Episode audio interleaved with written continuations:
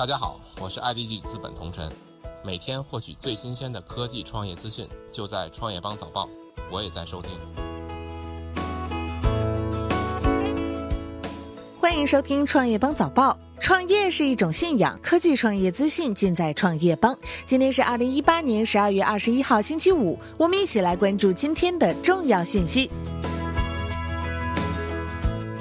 FO 公司及戴威被列入老赖名单，限制乘飞机等。据中国执行信息公开网披露，十二月四号，法院对东峡大通北京管理咨询有限公司作出了限制消费令。该公司和戴威不得选择飞机、列车软卧、轮船二等以上舱位，不能在星级宾馆等场合消费，不能买房、买车、旅游等。昨日，记者就 OFO 筹措退款资金来源咨询了其相关负责人，OFO 表示，商业机密不便透露。马化腾评 OFO 溃败原因否决权问题。针对 OFO 陷困，腾讯内部人士指出，OFO 排斥智能化，在智能化浪潮中必然不堪一击，资本最终也无能为力。而马化腾认为原因在于一个否决权。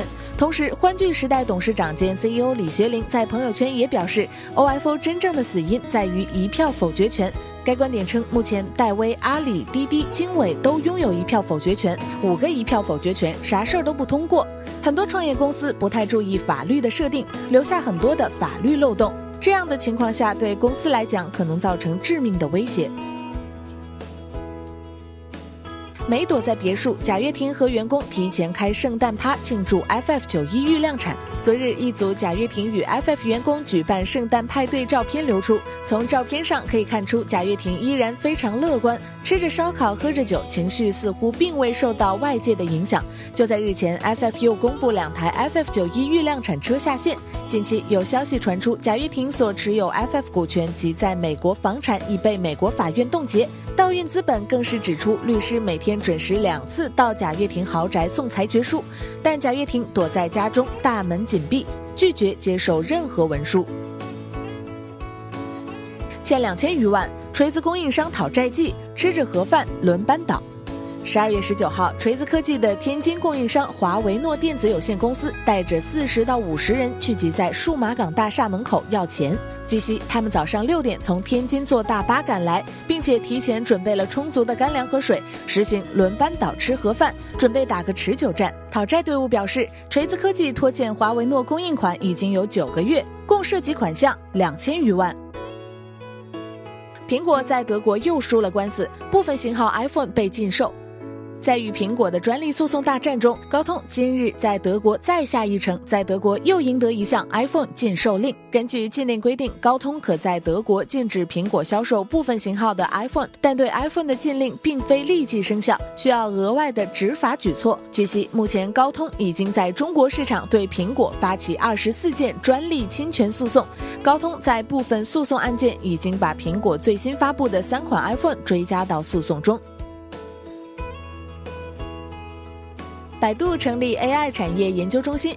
百度昨日正式宣布成立百度 AI 产业研究中心。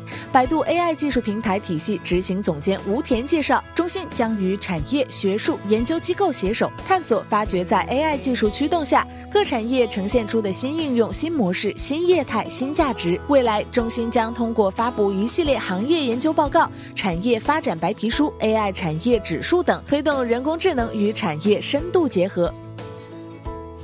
淘宝与 B 站宣布达成合作，淘宝 B 站正式对外官宣合作，双方将依托各自资源优势，在 B 站自有的 IP 商业化运营、UP 主内容电商等方面开展广泛合作，以更好地打造贯穿线上线下的内容、商品、用户的生态体系。据不完全统计，淘宝上泛二次元人群已经过亿，超五成属于九五后和零零后。淘宝方面表示，当天下午，淘宝二次元将在杭州举办中国 IP 授权大会。抖音正在内测长视频，抖音正在小范围内测长视频功能，用户很快能看到时长超过两分钟的视频。抖音对此回复称，确实还在测试中。此前，西瓜视频的第一部自制网剧也已经于十一月开机，题材为刑侦破案题材。感谢收听创业邦早报，关注创业邦微信公众号，获取更多创投资讯。